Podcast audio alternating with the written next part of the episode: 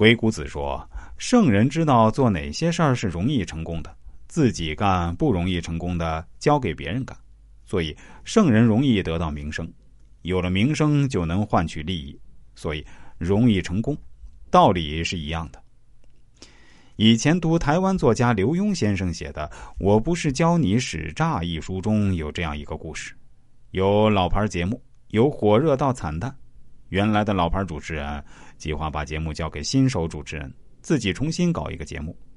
假如新手做成功了，自己就粉墨登场；假如失败，就把责任推给新人，搞砸了自己的节目，然后恨铁不成钢，为自己的新节目造势。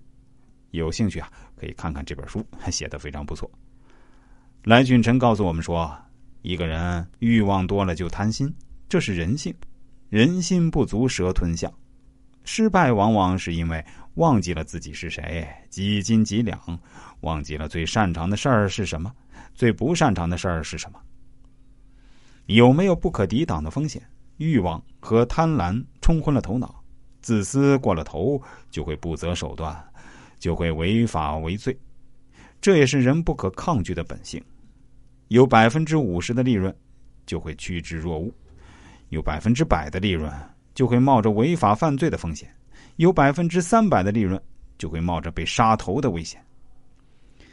人虽趋利避害，害怕惩罚，害怕祸患，但有足够的利益诱惑，很少有人能坚守本心。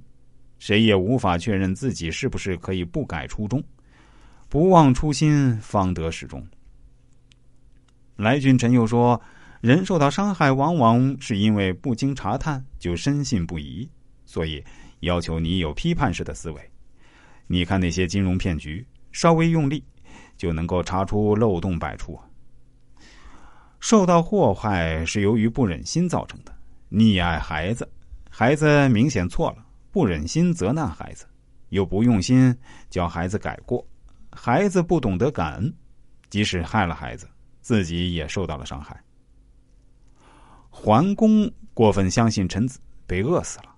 夫差妇人之人被灭国了，亲没有超过父子，杨广杀掉父亲的事儿，恩没有超过君臣的，那王莽篡位也是常有嘛。